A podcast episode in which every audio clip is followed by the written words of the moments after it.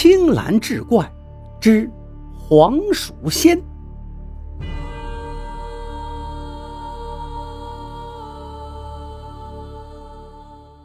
开门的是三妹秋花，果然是如花似玉，面带羞涩。胡桑看了，竟也害起羞来。两个人在门口互相脸红，一时手足无措。直到屋里白翁询问，才醒神过来。于是入座，一桌好酒好菜，冒着香气，而更香的是白家三姐妹的如兰气息。胡桑与白翁一家同坐，三个女儿格外乖巧伶俐，一个个小心夹菜，小心吃饭，鲜少说话。而白翁则是笑呵呵地与胡桑聊天。白翁道：“胡兄弟，不瞒直说，令尊生前对老朽有恩呐。”可惜他们去得早，我未能相报。如你不嫌弃，我就把大女儿春花嫁与你。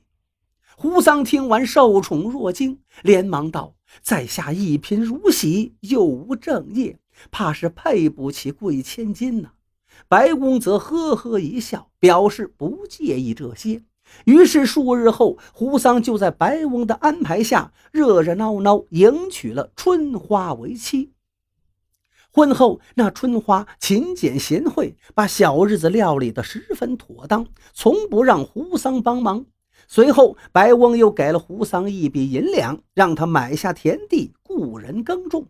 这等好事就传到了陈大户耳中，很快便动起怒来，认为这胡桑翅膀硬了，敢和自己抢生意了。于是带上几十个家仆来到胡家，想要暴打胡桑一顿。未料吵闹之声引来白翁与女儿。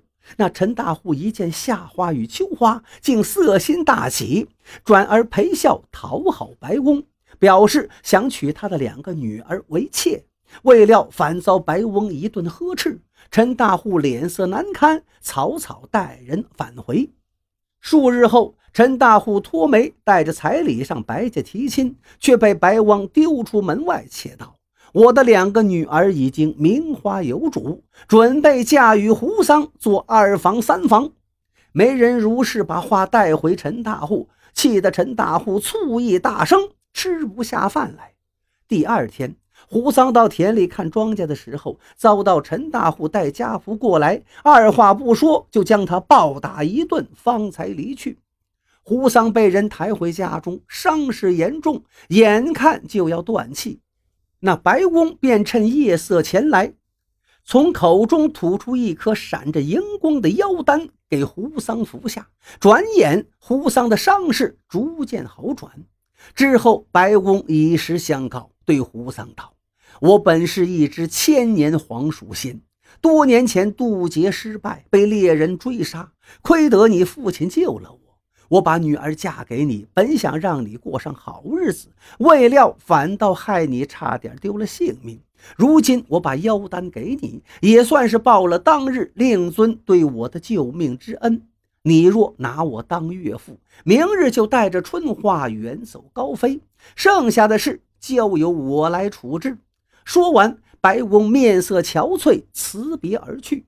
翌日清晨。胡桑康复如初，收拾行李，雇来马车，带着春花远走他乡。转眼两个月过去了，胡桑与春花在杭州花钱租了铺子，做起了蚕丝布匹生意，日子越发惬意。忽一日，白家的二妹、三妹突然找上门来，称父亲白翁已把那陈大户教训一番，随后也会赶来杭州。两姐妹只是早点过来而已。胡桑听罢，欢喜异常，摆下酒宴等待。当晚，白翁果真如期而至。后来，夏花、秋花也都嫁给了胡桑，一家人过上了逍遥美满的日子。